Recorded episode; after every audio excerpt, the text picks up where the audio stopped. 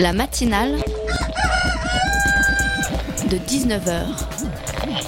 Et bah, c'est une émission qui parle de société, politique, euh, Culture alternative. On va aussi parler de sport, euh, de gens dans la rue. et l'actualité en règle générale. On va peut-être parler des corbeilles à On va linge pas en osier d'Auvergne. voilà, il y aura, il y aura des invités. Sociologues, des invités chercheurs. Les invités ne diront que des choses intelligentes. Ça va peut-être s'étriper un peu de temps en temps, mais La matinale de 19h, du lundi au jeudi jusqu'à 20h sur Radio Campus Paris. C'est le scandale du week-end. Lisa Angel succédera, ne succédera pas pardon, à Marie Myriam et son titre L'oiseau et l'enfant. Vous l'aurez compris, je parle de l'Eurovision remportée par la Suède. La France termine une fois encore dans les bas-fonds du classement avec ses quatre petits points et notre représentante a les boules de son propre aveu.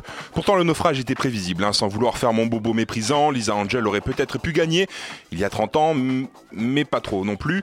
Euh, L'époque des chanteuses à voix en robe noire figée face au micro est révolue, mais alors, des paroles évoquant la Première Guerre mondiale et un décor apocalyptique prémonitoire ont fini d'achever les faibles espoirs de la France de remporter le concours de la ringardise absolue. En France en tout cas, puisque dans le reste de l'Europe, ce concours est un rendez-vous de premier ordre. Samedi soir, plus de 4 millions de Français ont quand même allumé leur télévision pour voir défiler les multiples artistes européens. Mais quand même, il y a de quoi s'interroger sur la participation de la France à cette Eurovision. Outre le fait que le classement de nos représentants soit catastrophique d'année en année, France Télévisions paye plusieurs centaines de milliers d'euros. Mais cet argent n'est rien à côté des 30 millions investis par la télévision autrichienne et la ville de Vienne, organisatrice de l'événement. C'est à se demander si finalement ce n'est pas plus mal de ne pas remporter ce concours. La matinale de 19h, le magazine de Radio Campus Paris. Exit le CV anonyme, le gouvernement prône désormais les, clash act- les class action, Pff. les actions de groupe. Dans son plan de lutte contre les discriminations, le CV anonyme n'a pas été retenu. On en parle juste à la fin de ce sommaire, dans la première partie de l'émission. Les vacances d'été qui approchent à grands pas et justement, pourquoi ne pas devenir bénévole en travaillant sur les chantiers du bénévolat? Johanna Robert nous explique tout ça dans la seconde partie. Guillaume viendra nous présenter sa chronique santé à 19h30, puis en fin d'émission, Hugo continue sa série sur les galeries d'art. Réagissez sur les réseaux sociaux, hashtag de 19h ou sur notre contact Campus Paris. Il est 19h04 sur 4 Radio Campus Paris 93.9 et jusqu'à 20h on est en direct pour la matinale. Une candidature sans la photo, le nom, l'âge ou le sexe, sur lequel seuls les diplômes et l'expérience sont mis en avant. Le CV anonyme a été rendu obligatoire en 2006 avec la loi égalité des chances, dans un contexte social tendu. À l'époque, il s'impose comme la réponse aux discriminations à l'embauche dont sont victimes les candidats issus de l'immigration. Jamais appliqué faute de décret, ce CV apparaît aujourd'hui comme une fausse bonne idée.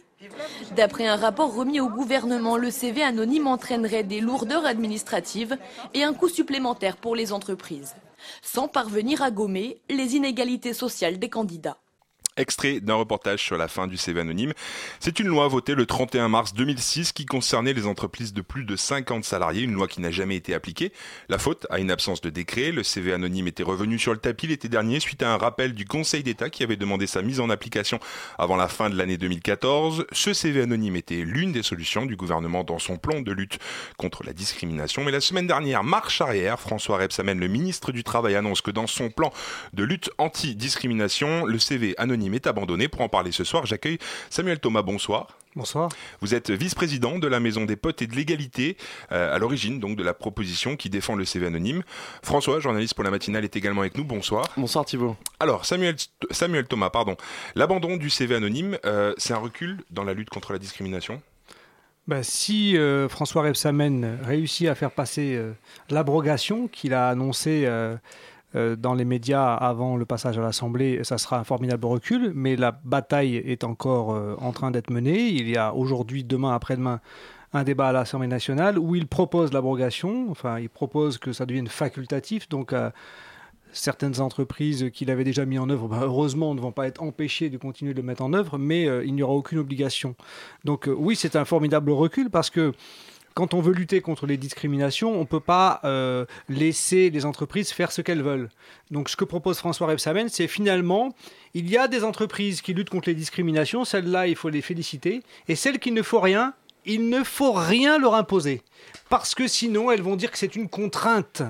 Ça coûte de l'argent, ça demande de former le personnel, ça demande d'avoir une réflexion sur les gens qui souffrent de discrimination. Et les entreprises n'ont pas de temps à consacrer à cela. Et donc, il faut laisser les entreprises ne pas s'occuper de ça si elles n'ont pas envie. Donc, il annonce clairement, on ne va plus contraindre. C'est comme si on vous annonçait, c'est interdit de faire du 130 km/h sur l'autoroute, mais en réalité, on supprime les radars. Parce que les gens ont protesté, les radars, ça coûte cher.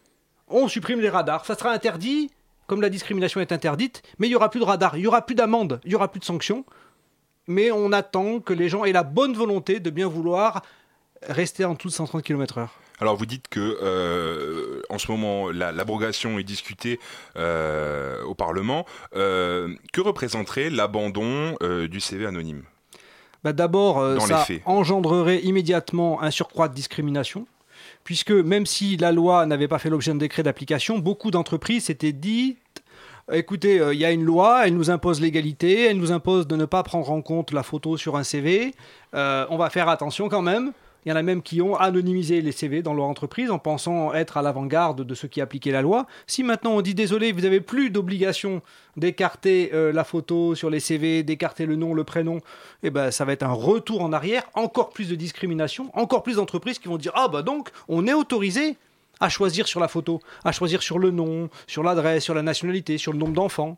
Toutes ces informations qu'on met en haut d'un CV par bêtise, parce que c'est aussi c'est de la bêtise que de mettre en haut des CV des éléments qui vont permettre une discrimination. Mais c'est une bêtise bien française, parce que la photo n'existe pas en Angleterre et elle n'existe pas aux États-Unis, par exemple. On y reviendra, mais est-ce que vous pouvez nous expliquer un petit peu ce qu'est un CV anonyme concrètement? Un CV où on a cacheté le haut de la copie comme on cachette le haut de la copie du bac ou le haut de la copie euh, pour un examen à l'université. On met un bout de scotch sur le haut du CV. On fait la sélection simplement en lisant le bas du CV, ça veut dire le diplôme, euh, les expériences.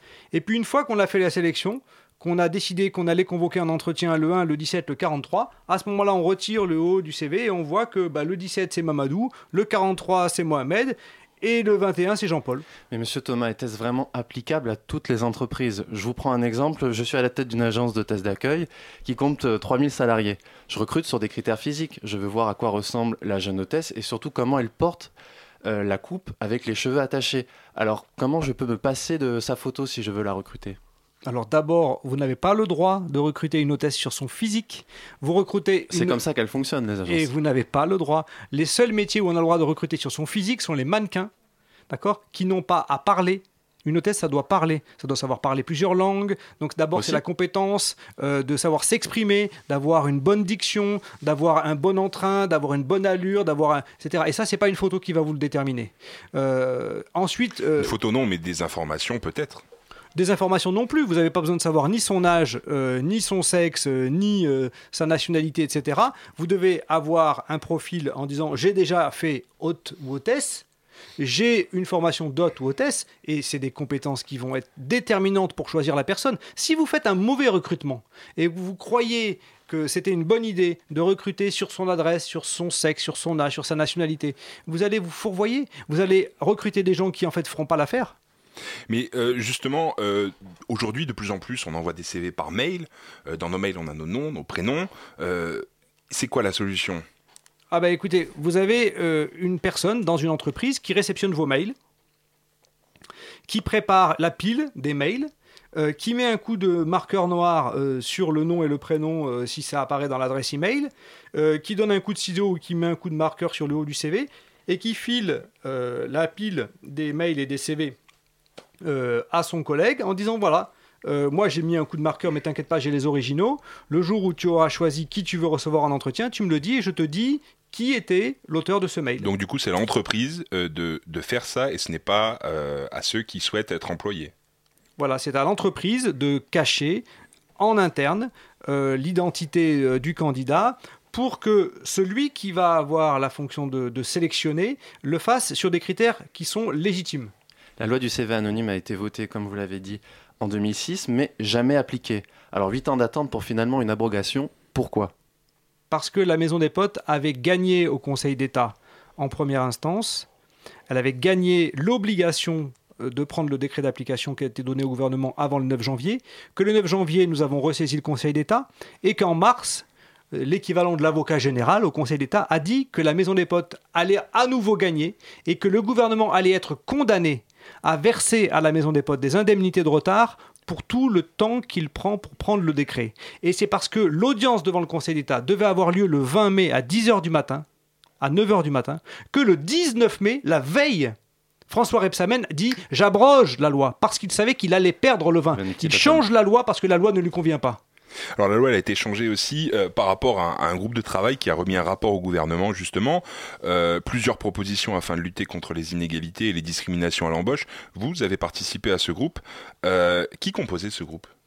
Alors justement, dans ce groupe, il y avait d'un côté les partenaires sociaux traditionnels, donc le MEDEF, la CGPME, la CGT, la CFDT, Force ouvrière, etc. Et puis il y avait un certain nombre, entre guillemets, de, d'experts euh, qui en fait venaient du monde du CAC 40, hein, des, collectifs d'entreprises qui travaillent sur la diversité, et puis les associations antiracistes. Et dans ce groupe de travail, donc les associations antiracistes et euh, les partenaires sociaux du côté des travailleurs, donc CGT, CFDT, UNSA, etc., se sont tous exprimés pour le décret d'application sur le CV anonyme, pour que la loi appliquée, euh, actuelle s'applique. Et c'est uniquement le camp du patronat c'est-à-dire euh, l'UPA, la CGPME, mais aussi toutes les, associations euh, qui rassemblent des entreprises du CAC 40, qui sont plus adeptes de la diversité que de l'égalité, ce sont eux qui se sont opposés au CV anonyme. Mais euh, parmi ceux qui défendent les victimes de discrimination, il y avait unanimité pour réclamer une application de la loi et des dérogations étaient possibles pour ceux qui démontrerait qu'ils avaient mis en œuvre d'autres moyens pour lutter contre les discriminations que le CV anonyme, ils auraient pu, ces entreprises auraient pu avoir une dérogation. Et il aurait fallu dans le décret ou dans la loi prévoir une dérogation pour celles qui auraient mis en œuvre d'autres moyens de lutter contre les discriminations. Vous dites expert entre guillemets, ça veut dire que pour vous, euh, ce ne sont pas véritablement d'experts ou ce sont des gens qui ont fait une pression sur euh, les autres membres du groupe ou même sur le gouvernement, c'est ça? Oui, alors il y a la pression, elle s'exerce depuis des années. Euh, ce qui est dommageable, c'est que cette pression, elle est aboutie contre un gouvernement de gauche, elle n'avait pas abouti, contre un gouvernement de droite. Enfin, disons que la pression du lobby, des milieux du recrutement, des gros cabinets de recrutement, de tout ce qui est euh, la grande machine euh, des entreprises du CAC 40, cette pression-là s'était exercée pendant les 8-9 dernières années. Elle avait simplement obtenu du gouvernement qu'il ne prenne pas de décret. Maintenant que la Maison des Potes allait obliger le gouvernement à prendre le décret, cette pression, ce lobby des grandes entreprises a abouti à une abrogation. Est-ce que vous savez si d'autres entreprises ont proposé des moyens alternatifs pour lutter contre les discriminations? Oui, alors il y a d'abord euh, celles qui font de l'autotesting, ça veut dire qu'ils décident que pour pouvoir pousser leurs recruteurs à ne pas prêter attention au nom et au prénom, ils font du testing. Donc ils envoient des CV identiques et on peut vérifier si quand le même CV est écarté parce qu'il s'appelle Mohamed et qu'il est accepté quand il s'appelle Jean-Paul, alors il y a moyen de mettre les recruteurs en accusation et de leur demander de changer de pratique. Certaines entreprises font cela, d'autres font des entretiens par simulation, c'est-à-dire qu'ils proposent directement de mettre la personne, par exemple, dans un supermarché pour voir comment il réussit à travailler. Euh, il y a d'autres entreprises qui ont mis en place des formations contre les préjugés de l'ensemble de leurs recruteurs. Donc il y a beaucoup d'initiatives autres que le CV anonyme qu'il faut féliciter. L'enjeu, c'est pas de dire qu'il n'y a que le CV anonyme comme solution. L'enjeu était de dire le CV anonyme, il est prévu dans la loi, il doit s'appliquer aux 34 000 entreprises de plus de 50 salariés. Si parmi ces 34 000, il y en a 200, 300, 400 qui ont mis en place quelque chose de percutant contre les discriminations, on ne va pas euh, aller euh, embêter ces 400 entreprises-là. L'important, c'était de contraindre les 35 000, les 34 000 qui n'avaient actuellement rien entrepris pour lutter contre les discriminations. Et donc, dans ce groupe de travail, vous avez travaillé sur le CV anonyme, mais vous avez travaillé sur d'autres propositions, euh, les 13 propositions qui ont été récupérées par le gouvernement. les grandes lignes de ces propositions, c'est quoi? Alors d'abord que euh, dans le cadre de la lutte contre les discriminations dans la carrière, euh, il faut mettre en place les class actions. Ça veut dire qu'il faut permettre à une cohorte de salariés dans une entreprise qui pense avoir eu une carrière plus euh, diminuée que les autres parce qu'ils sont marocains, par exemple à la SNCF, eh ben, il faut permettre à ces 848 cheminots marocains de pouvoir demander réparation du fait qu'ils n'ont pas eu droit aux avancements euh, qu'avaient les Français, ils n'ont pas eu droit à la retraite qu'avaient les Français. Donc de permettre des actions collectives contre les discriminations. Le problème a été que... C'est même un peu que le gouvernement maintenant prône un petit peu ça euh, en dépit du, du CV anonyme. Oui, enfin, il, dit qu'il ne fait pas rien puisqu'il propose quand même la loi sur les class actions. Alors on félicite la loi sur les class actions. On réclame simplement que le recours à la class action soit autorisé aux associations antiracistes et pas réservé aux syndicats de travailleurs, parce que les syndicats de travailleurs, on ne les a pas vus dans la défense des cheminots marocains. On ne les a pas vus dans la défense des hôtesses de l'air de Air France. On ne les voit pas dans la défense des intérimaires de la, de la société ADECO. À chaque fois, c'est la maison des potes qui est dans ces procédures-là et il n'y a pas les syndicats. Donc, que les syndicats aient le droit d'y aller, bien sûr, mais on ne peut pas exclure les associations de l'action collective.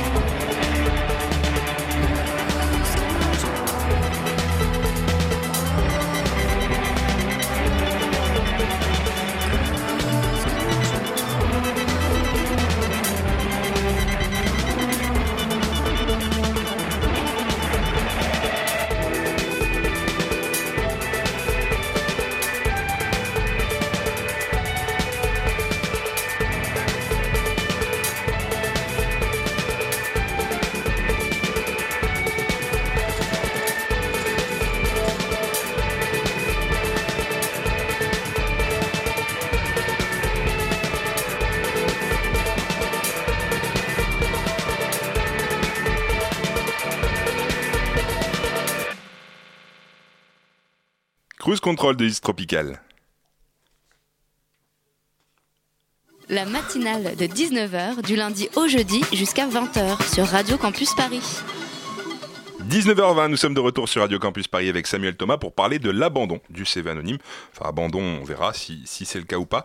Euh, le CV anonyme est en place dans plusieurs pays, en Allemagne, aux Pays-Bas en tout cas, et ça fonctionne. Euh, c'est un préjudice pour la France d'arrêter là Bah oui, vous savez, euh, donc euh, il y a beaucoup de pays qui euh, regardent ce qui se passe en France dans la lutte contre le racisme, dans la lutte contre les discriminations, parce que nous avons été les premiers à pénaliser la discrimination raciale et le racisme en 1972. Il faut savoir qu'on était quatre ans avant l'Angleterre euh, et les Pays-Bas, etc. Et que beaucoup d'autres pays n'ont commencé à légiférer contre le racisme, contre les discriminations que dans les années 2000 sous la pression de l'Europe. Donc la France était un petit peu précurseur du combat antiraciste. Alors, euh, quand on a voté la loi du 31 mars 2006, on a voté la légalisation du testing et du CV anonyme dans la même loi. Il faut savoir que ce testing n'est toujours pas légalisé dans un certain nombre de pays d'Europe. Et donc là aussi, la France avait été euh, à l'initiative d'un- moteur antiraciste européen. C'est quoi le testing? Le testing, c'est le fait, par exemple, d'envoyer deux CV qui sont identiques, sauf qu'on change le nom du candidat. Et on regarde que s'il y en a un qui est convoqué à l'entretien et à l'autre on lui dit désolé, votre CV ne convient pas, eh bien, ce mensonge cache une discrimination. Le testing à l'entrée des discothèques, euh, vous rentrez, euh, il n'y en a pas plus l'un que l'autre qui est habitué de cette discothèque, et on dit au noir, désolé, c'est réservé aux habitués. Bon, donc le testing, c'est un moyen de chercher un flagrant délit de discrimination lorsque les gens qui discriminent ne sont pas suffisamment honnêtes pour donner cette explication euh, quand ils vous refusent. Mais ce CV anonyme qui a pour but, je le rappelle, d'éviter donc les discriminations à l'embauche sur un nom, une couleur de peau ou, encore un physique, euh, c'est au fond un moyen quand même de reculer pour mieux sauter, euh, puisqu'au moment de l'entretien, l'employeur euh, voit ces critères-là. Bien sûr que euh, l'employeur, au moment de l'entretien, il est en face d'une personne euh, qu'il n'avait pas prévu de recevoir peut-être. Mais cette personne, justement, elle est là avec toute sa force de conviction pour dire à l'employeur qu'il ne faut pas avoir de préjugés. Que si, euh, en général, il pense que les gens de sa catégorie se comportent comme si ou euh, euh, seraient pas capables de ceci ou de cela, il faut qu'il lui donne sa chance à lui parce que lui, personnellement, ne rentre pas dans ce stéréotype. Et donc, chaque fois qu'il y a un entretien, c'est un moyen de faire reculer un préjugé. Et il faut savoir que les gens qui discriminent, les recruteurs qui discriminent, ils sont prêts à changer d'avis. Il y a bien sûr ceux qui sont totalement fermés, obtus et qui ne changeront jamais d'avis, bon voilà, comme les, électeurs euh, néo-nazis du Front National, mais une bonne partie des électeurs du Front National sont prêts à changer d'avis si on mène un travail de conviction en tête à tête face à eux. Et, justement, on a entendu parler de, de formations qui auraient été faites pour les recruteurs si le CV anonyme avait été euh, mis en place, ou s'il va l'être. Euh, ça consiste en quoi, euh, ces formations? En fait, il y a euh, des modules de formation qui sont déjà, entre guillemets, sur le marché hein, euh, de la formation des, DRH ou des RH. C'est une formation de 4 heures où euh, on va essayer de faire passer à un recruteur un certain nombre de, de textes de loi, de lui faire comprendre des jurisprudences, de lui ap- rappeler que même s'il agit pour le compte d'un tiers, s'il fait une discrimination, lui, en tant que recruteur, il est auteur de discrimination.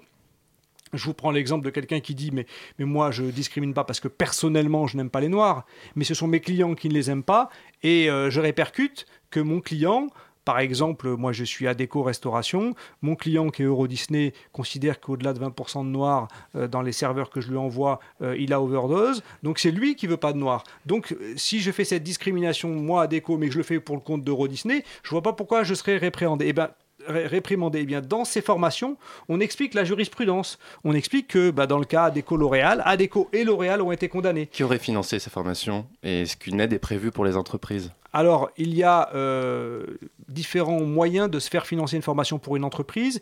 Il faut que la formation soit agréée. Donc que l'auteur de la formation, il ait un numéro d'agrément.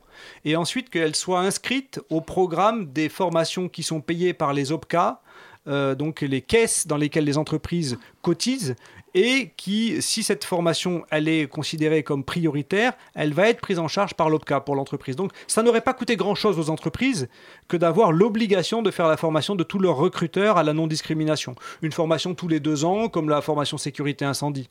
Vous avez déclaré dans une interview à Libération que la gauche a offert la victoire au patronat qui s'oppose à chaque mesure qui a un coût.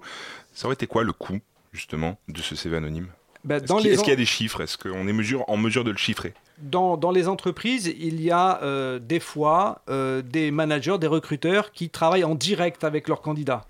Et qui ne passe pas par une assistance, euh, par une assistante ou par un secrétaire, etc., euh, pour euh, faire la correspondance avec les candidats. Et il y a des économies dans les entreprises comme ça, où le manager, il balance directement son adresse email dans l'offre d'emploi, le candidat postule directement auprès du manager, il recrute en direct, il n'a pas d'intermédiaire dans l'entreprise. Là, on les obligerait à avoir un intermédiaire dans l'entreprise, ça veut dire que le manager pourrait pas recruter en direct puisqu'il y aurait une assistante ou un assistant qui serait obligé d'être le filtre qui va lui anonymiser les CV.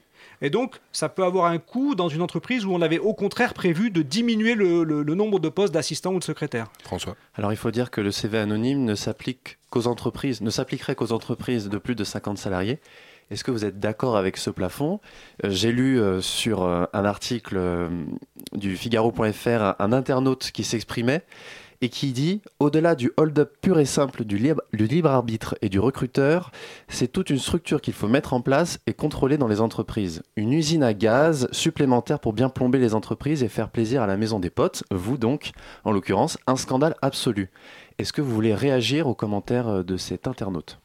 Ben, vous savez, il y a forcément des contraintes à mettre en place, des procédures dans des entreprises qui n'avaient euh, pas euh, jusqu'à présent jugé ça utile. Bon. Donc c'est peut-être euh, compliqué pour certaines entreprises, mais on peut faciliter les choses. L'usine à gaz, ça peut être quand même, si on met trop trop d'obligations, etc. Mais si on dit par exemple qu'une entreprise qui doit procéder à l'anonymisation, elle peut passer par un sous-traitant elle peut passer par le pôle emploi. Vous savez, le conseil général de l'Essonne, le conseil régional d'Aquitaine, ce ne sont pas eux qui anonymisent, ils passent par une entreprise d'insertion, euh, qui est basée à Pau pour le conseil régional d'Aquitaine, qui fait toute l'anonymisation des CV et qui leur balance anonymisé. Et donc ça n'a euh, causé aucune euh, complication à l'intérieur du conseil régional d'Aquitaine. Ensuite, il y a aussi les entreprises qui utilisent des logiciels de gestion de bases de données, de candidats, les, logiciels professionnels dans le recrutement, dans la gestion des bases de données de candidats. Eh bien, ces logiciels, ils ont déjà une option anonymisation qui existe, qui est en vente sur le marché. Si elle coûte trop cher, cette euh, euh, option anonymisation des candidatures, eh bien, l'État n'a qu'à la prendre en charge l'État peut payer euh, l'option anonymisation qui est vendue par le fabricant de logiciels pour que ça coûte le moins cher possible aux entreprises on a pu entendre que ce CV anonyme était trop lourd, voire contre-productif. Vous n'êtes évidemment pas d'accord avec ce constat, mais concrètement, est-ce que mes chances ne sont pas réduites si mon CV est anonyme? Bah, les chances du candidat qui est seul à envoyer son CV anonyme, c'est vrai qu'elles sont réduites. Si tout le monde a envoyé un CV normal, puis il y en a un qui dit bah, Tiens, moi je vais envoyer un CV anonyme, l'entreprise va dire C'est bizarre, pourquoi ce, candidat il a envoyé un, un CV anonyme? Bon. Par contre, si c'est la totalité des CV qui sont anonymisés dans l'entreprise, c'est-à-dire qu'on n'anonymise pas que les CV de ceux qui ont des noms à consonance maghrébine, ceux qui ont des photos qui resteraient apparaître qui sont d'origine africaine, etc. Ce sont les seules discriminations pour vous? Non, il y a aussi la discrimination sur le physique, justement, des gens qui sont gros et qui sont discriminés parce qu'ils sont gros. Il va y avoir la discrimination pour les personnes qui ont des enfants. Vous avez beaucoup de mères de famille qui se font discriminer parce qu'on présuppose que d'avoir trois enfants, va causer des absences au travail. Et, donc, euh, il faut supprimer cet élément aussi qu'il y a sur le haut du CV. Et donc maintenant, quelles sont les suites à donner à cet euh, abandon, à cette abrogation? Qu'est-ce qui va se passer concrètement? D'abord, aujourd'hui, demain, après-demain, il y a des parlementaires qui montent au créneau pour combattre l'anonymisation. Donc là, Jean-Christophe Cambadélis, qui est quand même le patron des socialistes, s'est exprimé en disant qu'il était contre euh, l'amendement Repsamen pour abroger euh, l'obligation de faire le CV anonyme. Euh, il y a François Lamy, qui était le ministre de la Ville, y a peu, qui s'est exprimé aussi en disant que c'était un scandale pour François Rebsamen de signer une motion qui propose la généralisation du CV anonyme dans le cadre du congrès du PS et en tant que ministre de l'abroger. Il y a beaucoup d'interventions de, parlementaires qui s'opposent à l'abandon. Donc il faut espérer que ces parlementaires fassent leur travail, pas uniquement sur les plateaux de télévision, mais dans l'hémicycle, qu'ils s'opposent à l'amendement Repsamen, qu'ils empêchent l'adoption de cet amendement. Et s'il est adopté, et il y a les sénateurs à la rescousse. Bon. Et donc, par ailleurs, il faut bien intégrer une chose, c'est que un certain nombre d'entreprises sont prêtes à monter au créneau aujourd'hui pour dire le bien fondé de l'anonymisation. Donc il faut aussi continuer la pédagogie dans l'opinion. Donc le combat continue. On vous souhaite bon courage. Merci beaucoup Samuel Thomas, d'avoir été présent dans la Merci matinale. Merci. Merci François.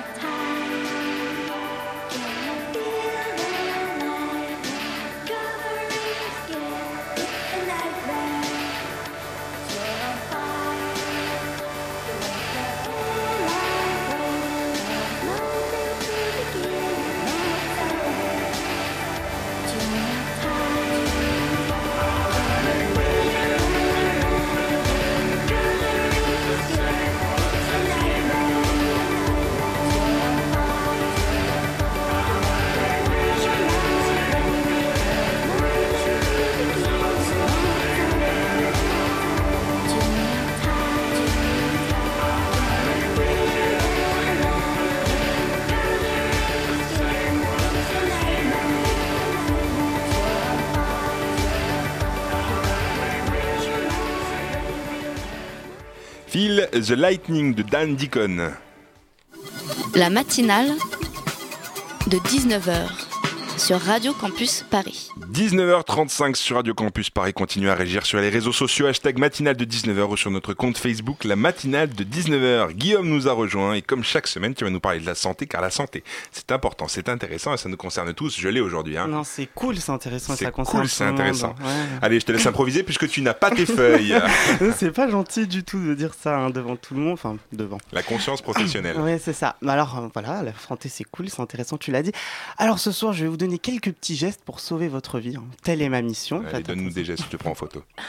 Non, non, non, non, mais attends, c'est pas des gestes sexuels, je te préviens tout de suite, parce que de toute façon, tout tourne au sexe avec Thibaut, faut toujours que ça soit comme ça, c'est pas marrant. Alors, vous êtes déjà arrivé de vous brûler, je suppose? Bah oui. Vous quoi? Brûler. Ah oui. Oui, qu'est-ce que t'as compris Mon Dieu, ça commence bien. Eh ben, eh ben, je vais vous donner bah, les solutions à faire lorsque vous vous brûlez. Alors, chacun sa technique. Qu'est-ce que tu fais, Laura, quand tu te brûles? Bah, je sais pas, euh, je sous l'eau froide. Et voilà, c'est la bonne technique. Il a un fou rire, l'autre, c'est génial. Alors, il faut, une fois que vous vous brûliez, hein, ça arrive. Je parle pour les brûlures courantes, hein, pas les choses graves, on on n'est pas au SAMU. Alors, il va falloir. il va falloir mettre en fait votre plaie sous l'eau. Eau tiède, hein, 15 degrés s'il vous plaît, c'est important. Parce que pas plus, pas moins, 15 degrés c'est important. Pendant, entre, entre 15 Tu et sors le 30 thermomètre ou, euh, Oui, bon écoute, bah je sais pas, tu règles quoi. Moi, mon robinet il me dit la température. Ouais, mais- excuse-nous, excuse-nous. Écoute, moi je sais pas après. hein.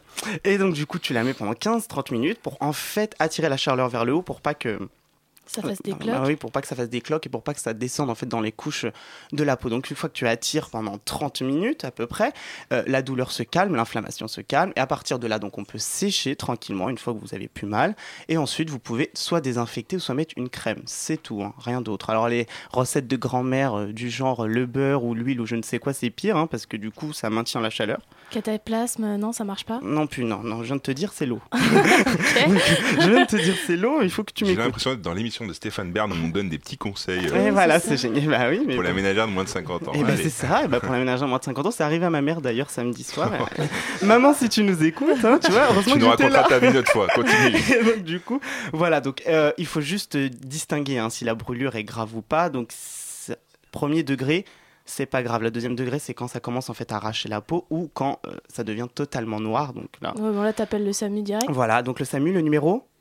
Le 17 Ouais, Euh, c'est ça, 15. c'est le 15. Génial, bravo Thibaut. Donc voilà, vous pouvez retrouver tous ces petits conseils de brûlure euh, sur Twitter avec le hashtag toi aussi tu t'es brûlé. Voilà. Ça peut être pas mal. Alors, deuxième enfant, on continue toujours les travaux pratiques. Vous avez du mal à vous endormir ou pas? Oui. Oui? Et ben voilà. Donc en fait.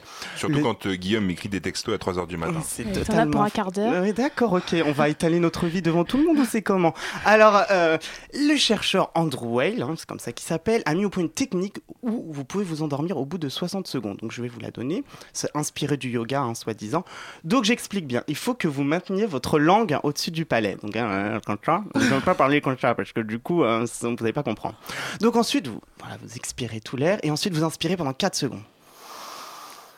Voilà, 4 secondes, on est d'accord. Bon, je vais pas tenir 4 secondes. Ensuite, vous maintenez votre respiration 7 secondes, toujours avec la langue sur le palais, s'il vous plaît, sinon ça ne marche pas. Et ensuite, pendant 8 secondes, on expire bruyamment comme ça. Donc c'est à répéter. Voilà. Et donc c'est à, à répéter un 4 fois. Donc c'est ce qu'il dit. Inspiré du yoga, le bien-être, tout le tralala. Soi-disant, ça endort. Donc pourquoi Et t'as pas testé, j'ai du coup, pas Du coup, j'ai testé. Je vais vous raconter comment ça s'est passé. Mais donc du coup, voilà. Donc vous faites ça. Et d'après lui, euh, obtiendrez un bien-être intérieur, etc., etc. Merci hein, pour ces conneries. Donc du coup, Et moi j'ai donc, t'as essayé. testé? J'ai essayé hier soir, du coup, pour le, le bienfait de la chronique, bien sûr, même si je ne l'ai pas préparé, que je n'ai pas les papiers. Et, euh, eh ben, j'ai failli mourir, asphyxié. Donc c'est très bon. Je, je n'ai pas dû comprendre. Parce que je suis très nul en apnée aussi, donc du coup, ça doit être ça. Donc je suis resté On là. et s'endort, j'ai mais pas de la bonne manière. Voilà, on bah voilà, on meurt. Et voilà, merci.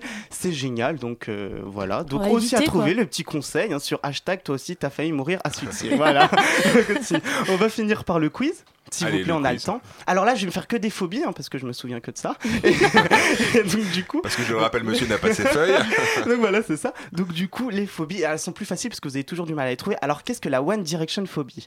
C'est la Vous pouvez phobie. participer, notre invité. vous Notre invité de la seconde Oui. partie, euh, c'est la phobie des One Direction. Ouais, voilà, de les voir partout. C'est le seul groupe quand même qui arrive à avoir une phobie c'est réel Eh oui, et c'est une vraie phobie qui a voilà, le nom du One Direction. Donc il y a quand même des gens qui aime ça. Laura, salut. Ouais, salut. Et euh, du coup, et, et, et voilà, donc Thibaut m'annonce que nous sommes en retard. Donc je vais faire la dernière. Qu'est-ce que la taphophobie? La peur du travail. Laura? Je sais pas. Notre invité? Aucune idée. Aucune idée, mais c'est la peur d'être enterré vivant. Voilà. Voilà. merci. Merci. Merci beaucoup. À la semaine prochaine. La matinale de 19h.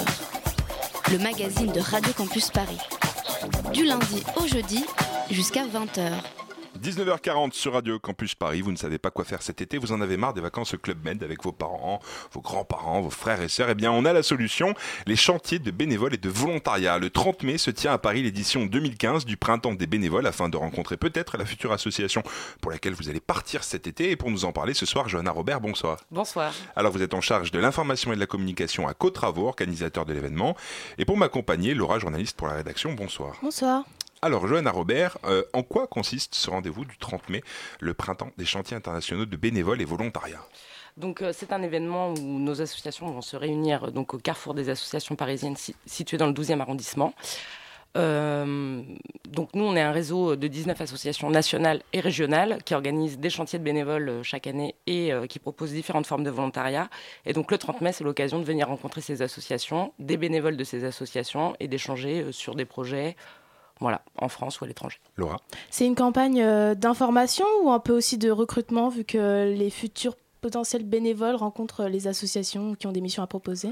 Alors, Oui, c'est une campagne d'information, euh, donc au niveau, euh, le, le premier niveau d'information, et également de recrutement. Alors après, il n'y a pas d'inscriptions qui peuvent se faire sur place, vu que les inscriptions, vu que ce sont des chantiers internationaux, euh, se font surtout sur Internet. D'accord, mais c'est quand même euh, un premier contact éventuel. euh, des- D'accord. Les premiers chantiers commencent dès juin.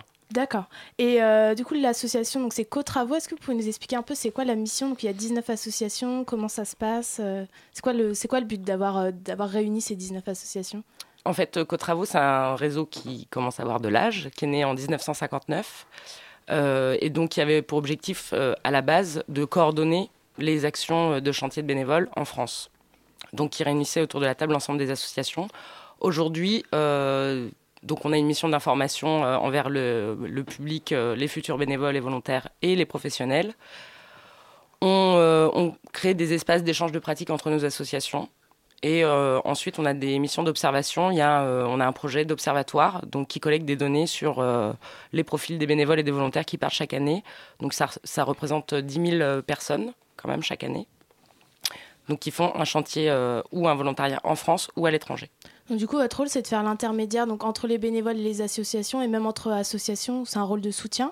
Oui, tout à fait. C'est un rôle de soutien. On a des, enfin, des fonctions de représentation auprès de ministères également. euh, voilà. Donc de donner différents- de la voix à des associations qu'on n'a pas forcément auprès de- des organismes étatiques? Euh, non, parce que nos associations sont aussi vieilles, enfin, ont, ont de l'âge également. On crée plutôt une parole collective, enfin, on porte une parole collective sur euh, le volontariat, parce que nos associations, elles partagent des valeurs. Et au lieu de voilà d'être chacune dans son coin euh, à défendre des valeurs communes, nous, on est un peu ce, ce- voilà, on porte cette voix-là. Et vous pouvez nous donner des exemples de missions auxquelles les volontaires peuvent euh, participer?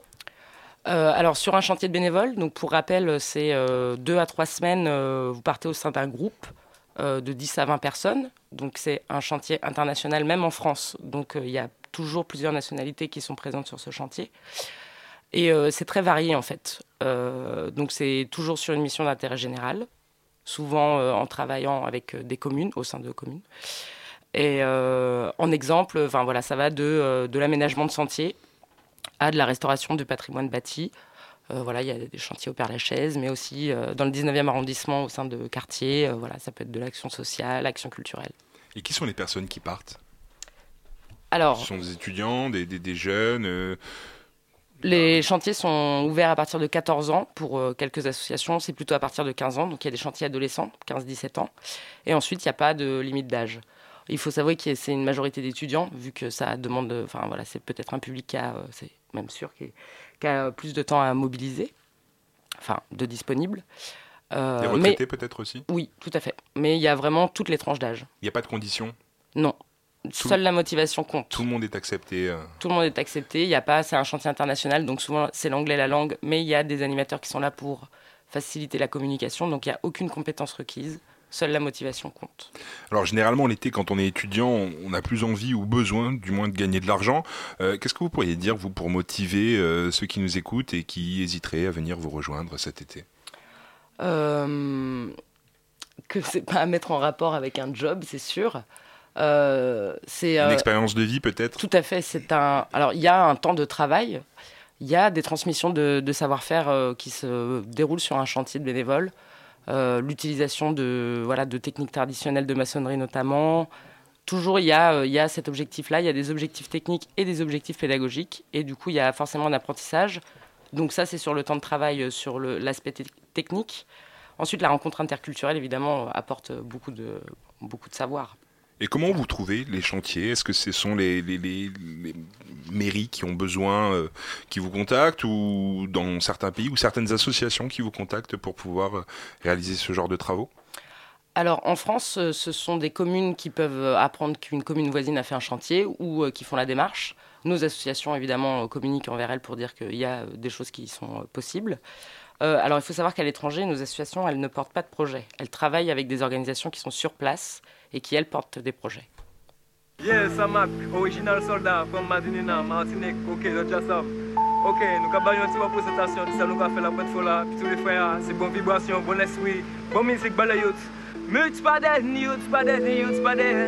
Youth youth youth. Why youth? I cannot live dead, dead, dead, no. Oh, I should be dead, dead, dead, you know. I cannot live dead, dead, dead, so Lord of mercy, bon Dieu merci. Faut m'arriver pour position, oh no, yes. Ça pas facile, la vie fragile et nous pas ni trop de temps, so ja, ouais. Mais et puis, ja, ja, mon papa, et non. L'existence cadeau fait moi, yeah, yes. Moi pas live dead, no, no, no, no. So I should be dead, dead, dead, no. I cannot live dead, dead, dead, yeah. For me, myself, la vie a red, red, red, red. My back up ain't dead, dead, dead, no. So I should be dead, dead, dead, no. I cannot live dead, dead, dead, yeah. For me, myself, la vie a red, red, red, red. My back up ain't dead, dead, dead, no. So I should be dead, dead, dead, no. I cannot live dead, dead, dead, yeah. For me, myself, la vie a red, red, red, red. My back up ain't dead, dead, dead, no. So I should be dead, dead, dead, no. I cannot live dead, dead, dead. For me, myself, la vie a red, red, red, red. My back up ain't dead, dead, dead, no. So I should be dead, dead, dead, no. I cannot live dead, dead, dead,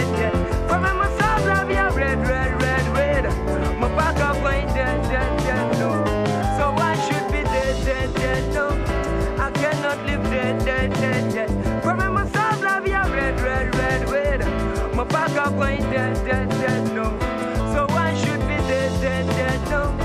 I cannot live dead, dead, dead.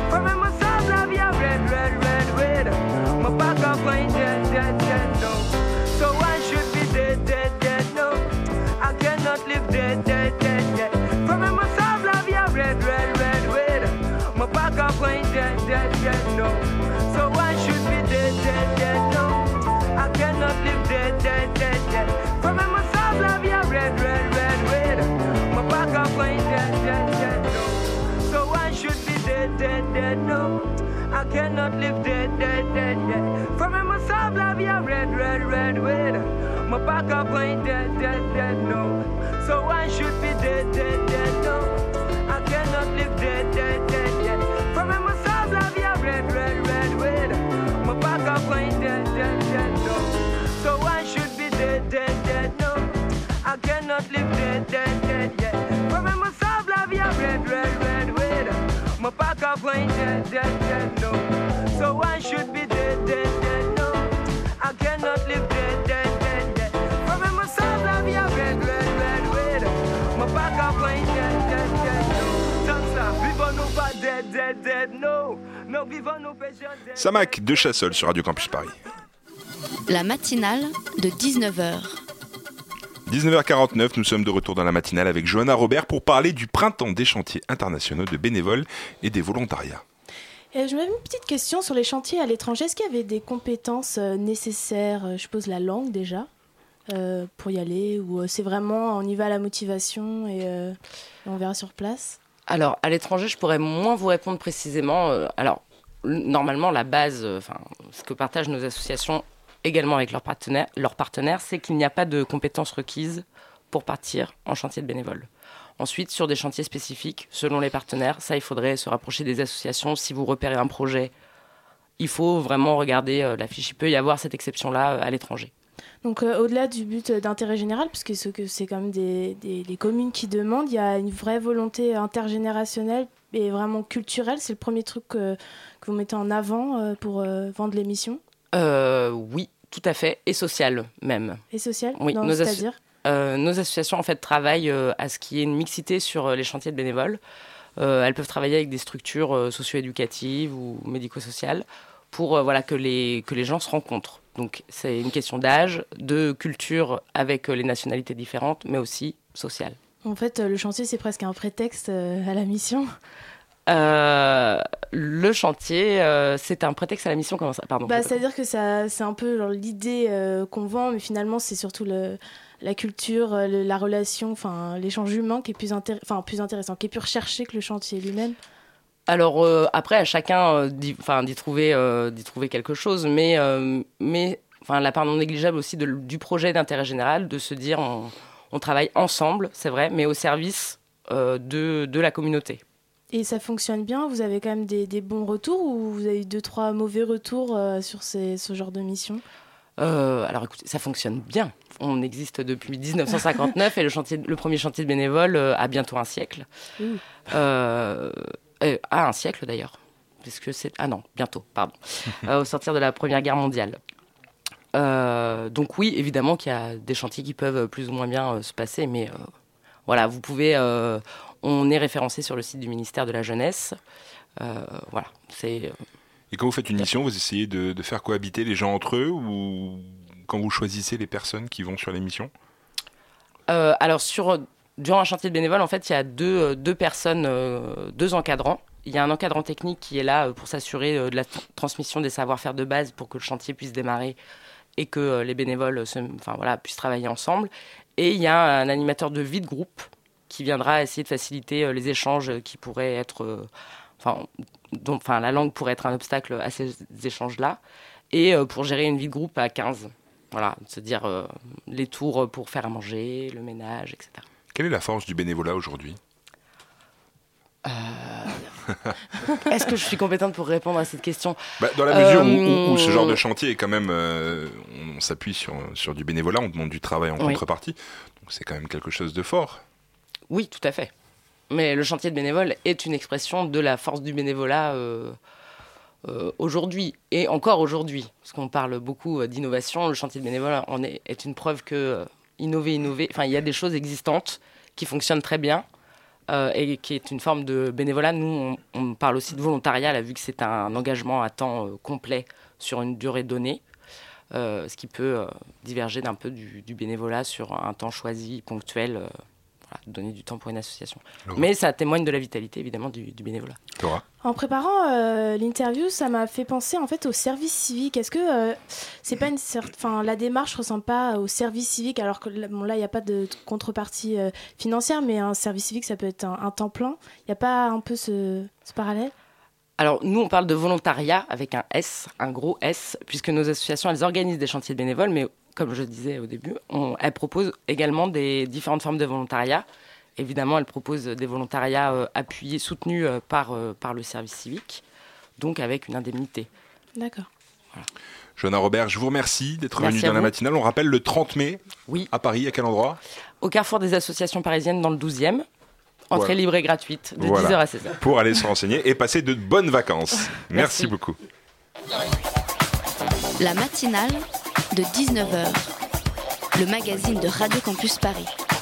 Du lundi au jeudi jusqu'à 20h. 19h54, Hugo nous a rejoint. Bonsoir Hugo. Bonsoir Thibaut.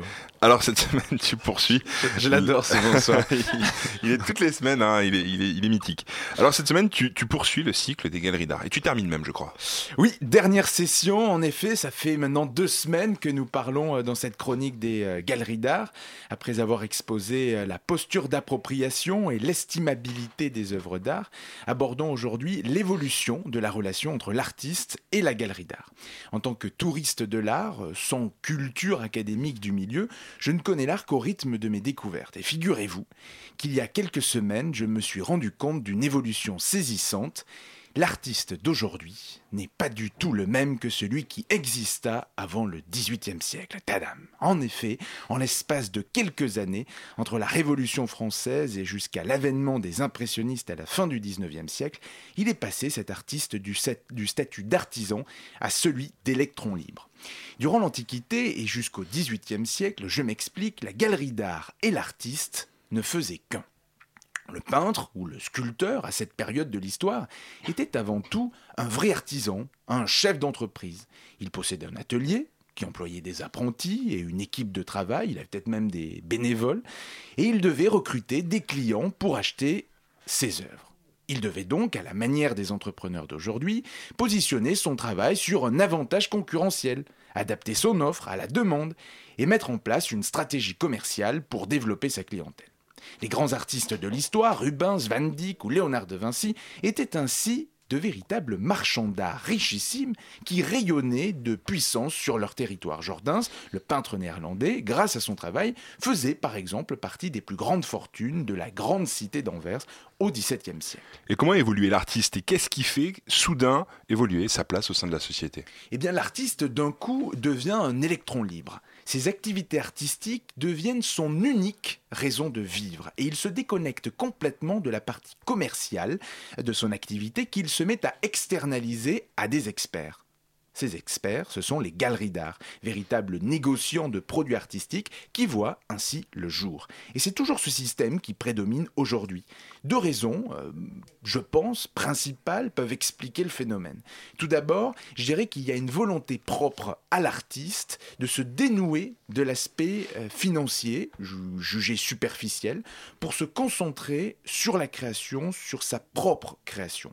C'est la vague romantique, c'est la vie de bohème, euh, c'est le peintre en plein air qui vide son art de manière autonome et qui pousse l'artiste à s'isoler de ce marché de l'art pour créer.